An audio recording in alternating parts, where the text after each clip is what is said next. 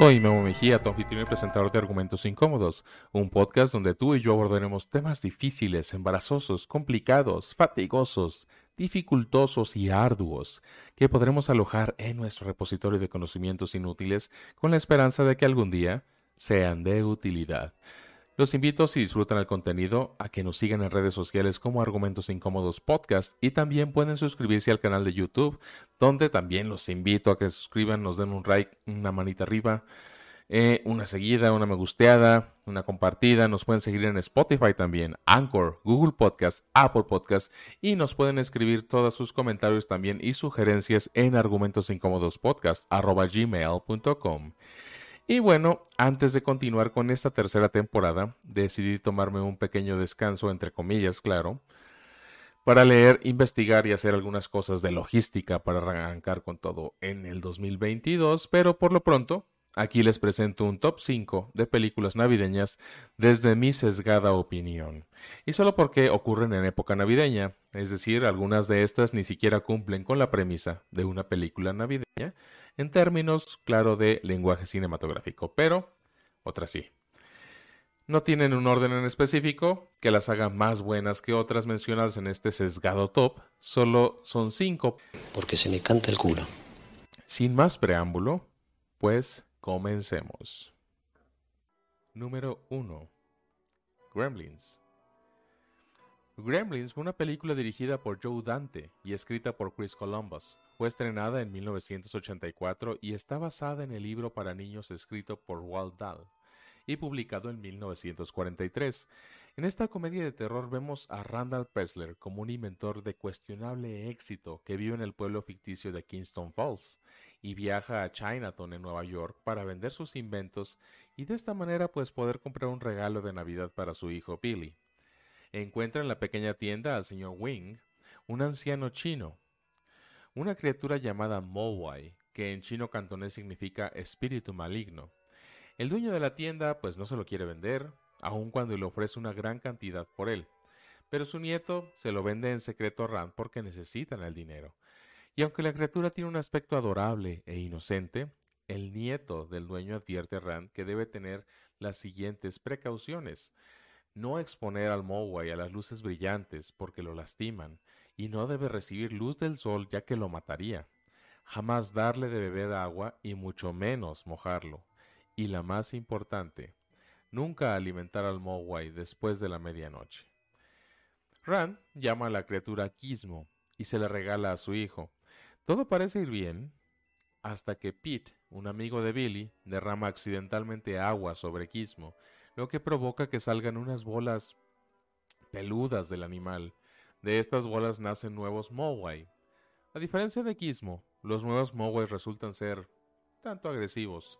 Uno de ellos engaña a Billy para que le dé de comer después de la medianoche. Tras la comida, las criaturas se convierten en una forma de crisálidas, de las que renacen convertidos en unos monstruos de aspecto reptiliano, llamados gremlins. Y aquí inician una serie de eventos cómicos, terroríficos y divertidos en este clásico de los ochentas. Número 2. Duro de matar o, como se conoce también en España, La jungla de cristal. Esta película fue dirigida por John McTernan y escrita por Steve Sousa y Jeff Stewart. Fue estrenada en 1988 y por supuesto con Bruce Willis en uno de sus papeles más icónicos. Algo, bueno, yo no lo sabía, es que está basada en una novela de Nothing Lasts Forever de 1979 de Roderick Thorpe es una secuela de la novela de 1966 El Detective, escrita también por Frederick Thorpe. Acá vemos a John McClane, Bruce Willis, un policía de Nueva York que visita la ciudad de Los Ángeles para reconciliarse con su ex esposa, Holly Genaro, quien se encuentra en una fiesta de Navidad en el edificio Nakatomi Plaza. Pronto, el edificio Nakatomi Plaza es tomado por 13 terroristas altamente organizados, liderados por nada más y nada menos que Hans Gruber, el famosísimo Alan Rickman, que realizan un atraco en un rascacielos de Los Ángeles bajo el pretexto de un ataque terrorista utilizando a rehenes. Una joya de acción ochentera, una historia sobre cómo obtener la redención a través de la violencia, McLean llega a Los Ángeles para salvar su matrimonio, pero comete los mismos errores que ahuyentaron a Holly, su ex esposa. Se sugiere que es solo después de que McLean derrota a los terroristas, mediante la violencia, por supuesto, que su matrimonio aparentemente se reconcilia. Varios personajes masculinos que son impulsados por la ira y el ego, pues sufren por ello en esta película. Número 3. Chucky, el muñeco diabólico como se conoció aquí en Latinoamérica o en inglés Child's Play. Uno, la verdad es que es uno de mis slashers favoritos y debo confesar que cuando yo era pequeño me aterraba solamente la idea de estar solo en casa por estas películas y que eran transmitidas una y otra vez en la televisión abierta porque, pues, en épocas navideñas.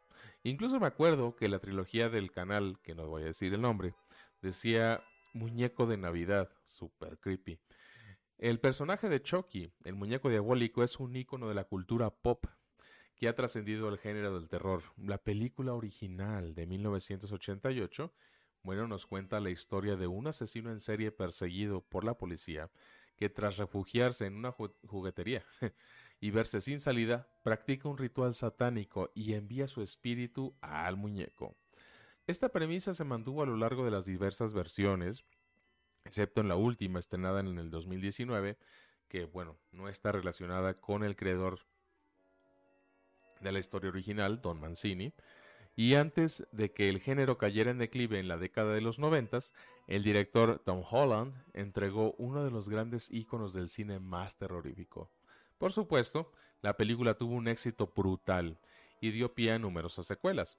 Los muñecos Good Guys suponían el paraíso para todos los niños, por lo que el simpático Andy Barkley, un niño de 6 años de edad, no se iba a quedar fuera.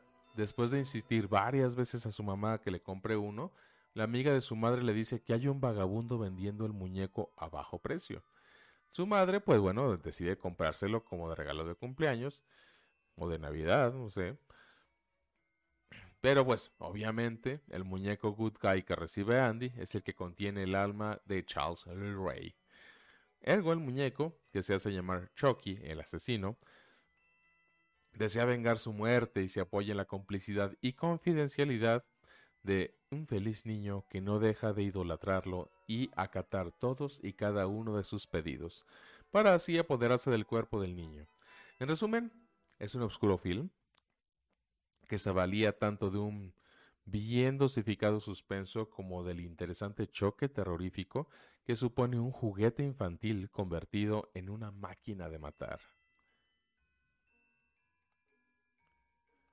Número 4. Y aquí nos vamos a los años noventas con películas un tanto más navideñas en términos de lenguaje cinematográfico. Y nos vamos con El regalo prometido o como se conoce en Estados Unidos como Jingle All the Way.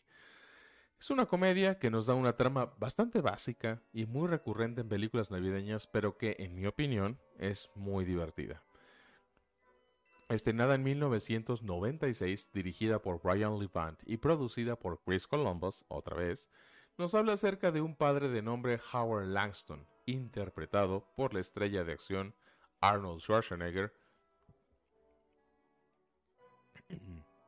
en la que debido a su carga de trabajo tiende a posponer sus obligaciones como tal, tanto a su esposa como a su hijo, por ejemplo, faltó para verlo en su examen de karate, así que para compensar todas estas vicisitudes de ser adulto, promete que recibirá de regalo de Navidad un muñeco de acción, pero no cualquier muñeco de acción, sino Turboman, popular personaje de un programa de televisión, pero ¿cuál es la sorpresa? Que el juguete está agotado.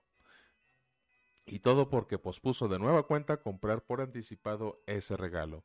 Incluso está en la disputa con un servidor del servicio postal de nombre Myron Lavari, interpretado por Simbad, también muy divertido personaje. Y aunque Myron le propone que pues, hay que trabajar juntos, pues aquí es donde empieza todo, ¿no? Debe de haber alguna solución viable para que ambos puedan conseguir este juguete para sus hijos. Y como número 5, o número 1 si tomamos el top to down de este top 5, nos vamos con Home Alone o en Latinoamérica Mi pobre angelito. Seguimos en los años 90 con todo un clásico de la época navideña, estrenada en 1990, escrita y producida por John Hughes, dirigida por Chris Columbus y protagonizada por Macaulay Culkin, Joe Pesci, Daniel Stern, Catherine O'Hara, Robert Blossom, John Hurt y John Candy en los papeles principales. La verdad es que es un repartazo, es un castazo. La cinta relata la historia de un niño de 8 años, Macaulay Culkin, que debe defender su casa de dos ladrones tras haber quedado solo en su casa accidentalmente en Navidad. Fue filmada entre febrero y mayo de 1990 y esta película recibió dos nominaciones a los Globos de Oro en las categorías de Mejor Película eh, comedia o musical y de mejor actor en una comedia o musical para Macaulay Culkin. Y al igual que las dos nominaciones a los premios Oscar por mejor banda sonora original, la cual por supuesto que fue compuesta por el maestro John Williams. Y la mejor canción original Somewhere in My Memory, Home Alone, oh mi pobre angelito, se convirtió en una de las películas de comedia más taquilleras de todos los tiempos en los Estados Unidos, pero no solamente eso, más taquilleras y más retransmitidas en época navideña. Yo también tengo bonitos recuerdos de esta película. Cada Navidad era ver la película y cada Navidad si lo puedo hacer la vuelvo a ver. Es buenísima.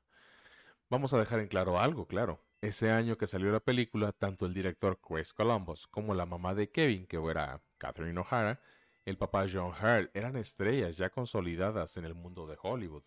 Bueno, no vamos a hablar de Joe Pesci, por supuesto, que era el ladrón eh, interpretado aquí en esta película, pero bueno, él ya había ganado un Oscar incluso por su magnífica interpretación en la película Good Guys o Buenos Muchachos, también una joyita, la verdad. Y a todo esto, bueno, pues hay que hay que sumarle que la música estuvo a cargo de John Williams, que por supuesto es un maestro y este, este John Williams, bueno, hizo la, banda sonora de Tiburón, Star Wars, Indiana Jones, bueno, entre bastantes ya tantas, ¿no? Y eh, pues la película fue hecha para que fuera un éxito en realidad, o sea, no era una coincidencia que lo fuera. Y bueno, la trama es de lo más simple. Un niño es dejado por error en su casa para las fiestas navideñas, mientras ellos vuelan a París, y al quedarse solo en casa, Home Alone, se tiene que enfrentar a unos ladrones que querían aprovechar precisamente que las personas salían de vacaciones para basquear las casas. Y bueno, eh, ¿qué les puedo decir? Hasta aquí este top, que no fue del top and down, pero son películas que yo vi durante mi infancia y que han sido retransmitidas una y otra vez, y esto las vuelve clásicas. Algunos ya son casos de películas de culto, y bueno, hay que tomar en cuenta que faltan muchas, naturalmente. Cuéntenme en los comentarios eh, si es que lo están viendo por YouTube y, y si no me están viendo por YouTube, bueno, dense una vuelta por ahí. Nuevamente, si les gusta el contenido, ya sea a través de la plataforma de podcast o a través de la plataforma de YouTube, pues regálenme un like, un suscribirse, eh, compartan. Y si quieren ver más videos como este, pues también lo pueden dejar en los comentarios. Y no olviden seguirnos y recuerden que los conocimientos inútiles no son más que herramientas que aún no hemos aprendido a utilizar.